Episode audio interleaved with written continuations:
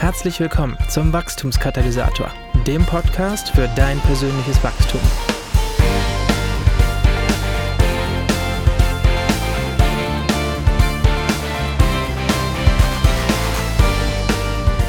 Mit einer brandheißen Folge des Wachstumskatalysators melde ich mich bei dir aus meiner Sommerpause zurück. Im letzten Monat gab es ja keine Episode, ich habe nichts von mir hören lassen, aber hier und heute gibt es die Episode 59 vom Wachstumskatalysator, dem Podcast für dein persönliches Wachstum. Ich habe die Sommerzeit genutzt, um mal wieder richtig durchzuschnaufen und in vielerlei Hinsicht zu regenerieren. Ich habe ganz viel gelesen, sieben oder acht Bücher waren es insgesamt, glaube ich, und ich könnte eigentlich auch eine Folge über meine ganzen Learnings zum Thema Mindlifting, Mindset und gesunde Gedanken machen. Dazu habe ich nämlich schwerpunktmäßig gelesen und das ist ja auch mein Jahresthema oder mein Wachstumsziel in 2021. Aber ich habe mich für etwas anderes entschieden. Für mich ist die Urlaubszeit auch immer eine Zeit, wo ich meine Morgenroutine ganz bewusst unterbreche. Tatsächlich mache ich nämlich die Erfahrung, dass ich nach drei bis vier Wochen Pause von meiner Morgenroutine, bestehend aus Bibellesen, Beten, Spazieren gehen, Tagebuch schreiben, Lesen, Affirmationen sprechen und Workout machen, hinterher, also nach dieser Pause, viel mehr Elan für meine ganzen Routinen habe, wenn ich zuvor ganz bewusst pausiert habe. Diesen Effekt kennt man auch vom körperlichen Training. Ohne Pausen keine Fortschritte. Aber so ganz ohne Gott will ich im Urlaub ja auch nicht sein. Immerhin mache ich nur Urlaub von der Gemeinde und nicht Urlaub von Gott. Und auch wenn es mir gut tut, meine normale Routine ganz bewusst zu unterbrechen, tut es mir erfahrungsgemäß nicht gut, wenn ich mir gar keine Zeit nehme für Gott, für mich oder für Gott und mich. Eine Möglichkeit, sich eine relativ kurze, aber doch gehaltvolle Zeit für Gott und sich selbst zu nehmen, stellt das Time-Modell dar. Und dieses Time-Modell will ich dir hier und heute in Episode 59 etwas näher bringen. Das Time-Modell ist für mich nicht nur eine gute Urlaubsalternative geworden, sondern auch eine hervorragende Möglichkeit für besonders stressige Tage, an denen ich nicht die Zeit habe, 60 bis 90 Minuten in meine Morgenroutine zu investieren. Oder für Morgende, wo ich nicht pünktlich aufstehen konnte oder wollte, weil es am Abend zuvor sehr spät geworden ist und ich nicht an erholsamen Schlaf sparen wollte. Und außerdem wird mir das Time-Modell mehr und mehr eine ganz liebe Methode, um einen kurzen und doch strukturierten Tagesabschluss hinzubekommen. Wenn du jetzt auch bereit bist, dann erkläre ich dir jetzt das Time-Modell.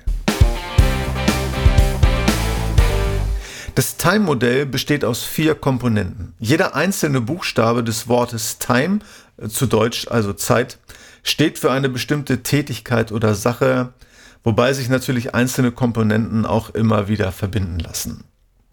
Aber die vier Buchstaben bilden eine Struktur und wann immer man sich zwischendurch am Ende des Tages oder anstelle einer ausführlichen Morgenroutine kurz mal Zeit nehmen will für Gott und sich selbst, hilft das Time-Modell. Das T in Time steht für Thankfulness, also für Dankbarkeit.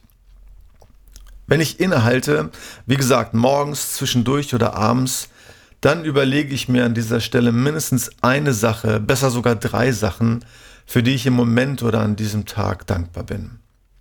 Wir sind es ja gewohnt, über unsere Sorgen nachzudenken und zu sinnieren, haben es aber verlernt, über das zu sinnieren, wofür wir dankbar sind und dafür bei Gott Danke zu sagen.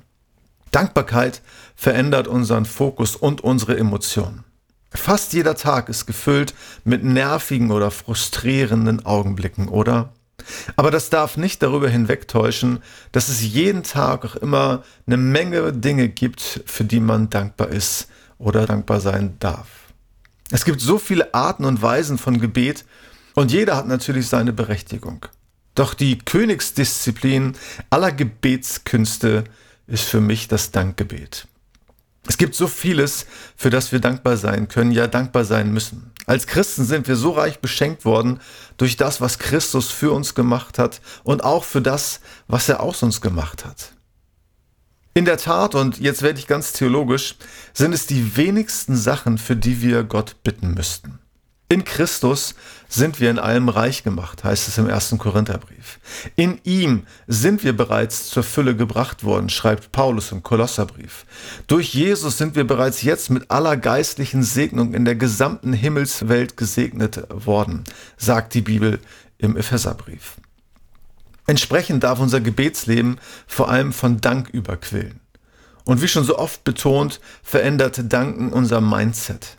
Du siehst nicht mehr das, was dir fehlt, sondern das, was du hast. Du fühlst dich nicht länger arm, sondern reich. Gleich zu Beginn eines Tages oder am Abend, um positiv drauf zu kommen, ja, hilft dir das T im Time-Modell wirklich dankbar zu sein. Und ganz besonders, wenn man so richtig schlecht drauf ist und es einem egal ist, ob das Glas halb voll oder halb leer ist, weil der Rest sowieso verdunstet, spielt der Dank eine besondere Rolle. Wenn es schwer fällt zu danken, dann ist Dank tatsächlich ein Opfer.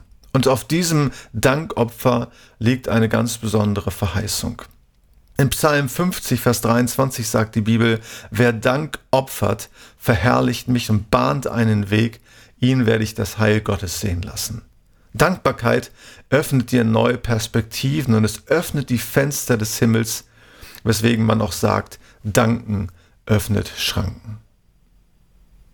Das I in Time steht für Inspiration, also für Inspiration. Hier darf man den einen oder anderen inspirierenden Gedanken aufnehmen. Natürlich kann man hier, wenn man Zeit hat, auch einen längeren Abschnitt aus der Bibel lesen. Aber wir stellen uns ja vor, dass man nur kurz Zeit hat und nur kurz innehalten möchte. An dieser Stelle könnte man zumindest einen kurzen Bibelvers lesen. Ich bin überhaupt kein Fan von den sogenannten Losungen oder den Losungsworten.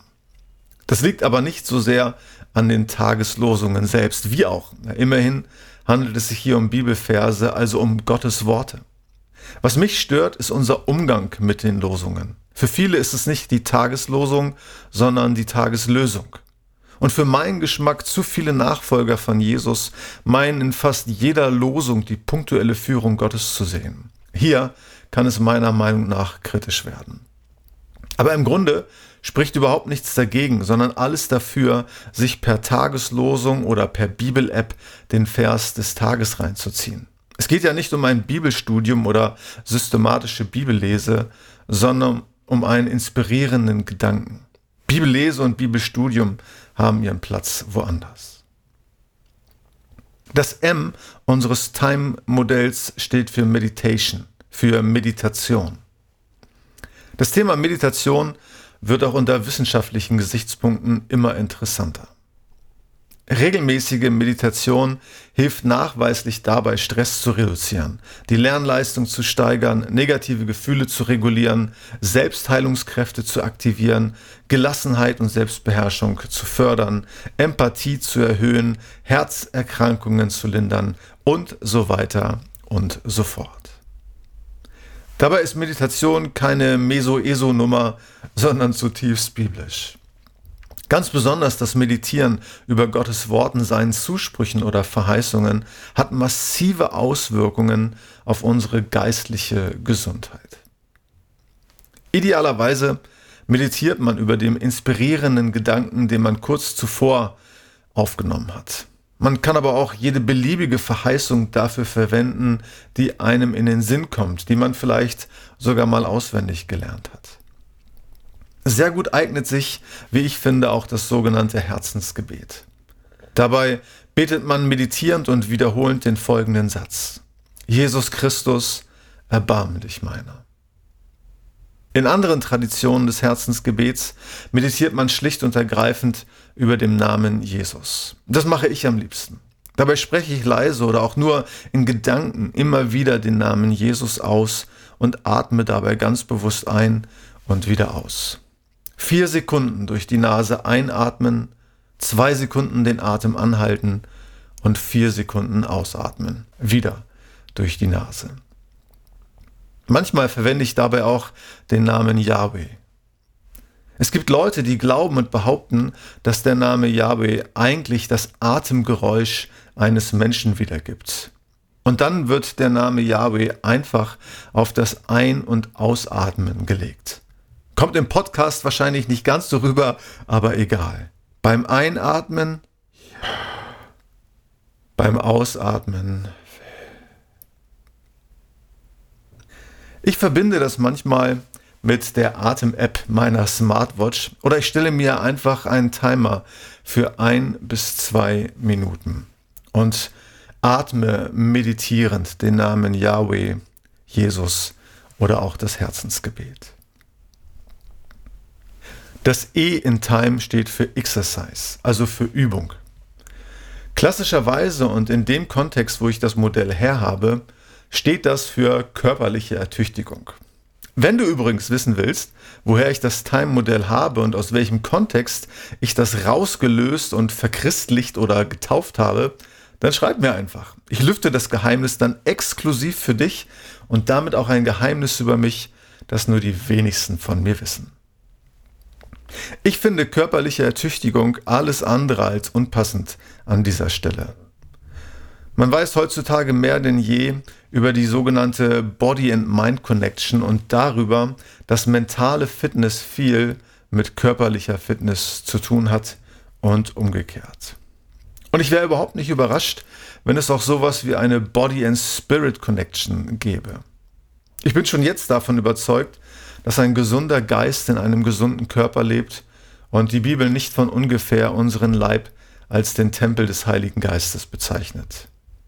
Von daher könnte an dieser Stelle des Time-Modells, vorausgesetzt man hat etwas Zeit, ein Spaziergang stattfinden oder ein kleines Workout oder etwas Stretching zumindest. Manch einer absolviert hier vielleicht auch eine geführte Atemübung, wenn bis hierhin noch nicht geschehen, oder nimmt eine kalte Dusche. Für einen meiner früheren Mentoren war die tägliche Toilette, gemeint war hier die ausführliche Zeit im Badezimmer mit allem Pipapo, eine geistliche Angelegenheit. Warum auch nicht? Exercise kann hier aber auch neben der Meditation eine weitere, ganz bewusst durchgeführte geistliche Übung sein. Zum Beispiel das Tagebuch schreiben oder eine andere Form von Reflexion. Man könnte hier auch im Sinne einer Rückbetrachtung auf den Tag die Dinge vor Gott beichten, die falsch waren. Oder man spricht, so wie ich, zu guter Letzt immer noch mal seine ganz persönlichen Affirmationen. Wer auf der Suche nach weiteren Anregungen für geistliche Übungen ist, sei auf die einzelnen Episoden des Wachstumskatalysators oder auch auf mein Buch Wachstum ist kein Zufall hingewiesen. Hier erkläre ich einige der hier erwähnten Übungen und viele weitere im Detail. Das also ist das Time-Modell, das ich im Urlaub an stressigen Tagen oder am Ende eines Tages gerne mal praktiziere. Thankfulness. Ich finde ein bis drei Dinge, für die ich dankbar bin. Sage Gott ausführlich Danke dafür und verändere dadurch meinen Fokus. Inspiration. Ich lese einen mehr oder weniger kurzen und inspirierenden Text, den täglichen Vers meiner Bible-App oder auch die Tageslosung. Meditation. Ich denke intensiv über den jeweiligen Vers nach oder meditiere über einem Bibelwort, einer Zusage Gottes, einer Verheißung. Oder ich bete in Verbindung mit einer Atemübung, das Herzensgebet. Exercise. Ich praktiziere entweder eine körperliche Bewegungseinheit oder eine geistliche Übung, wie die Beichte, das Tagebuchschreiben oder das Sprechen von Affirmationen. Wenn du willst, dann schreib mir doch über die Seite des Wachstumskatalysators, was deine Erfahrungen sind oder was sich sonst noch so anbietet in Aktionen, wenn man sich mal kurz Zeit nimmt für Gott. Ja, das fände ich mega spannend. Auch wenn du konkrete Fragen zum Thema geistliches Wachstum hast oder auch zu meinem Buch oder Anregungen für weitere Episoden, dann schreib mir gerne. So viel mal für heute. Bis zum nächsten Mal. Dein Markus.